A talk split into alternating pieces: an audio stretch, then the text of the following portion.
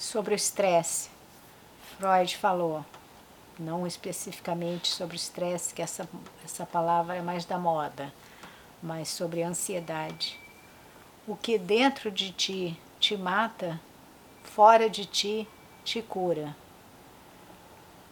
Ele estava se referindo à verbalização, a gente falar os problemas para se curar.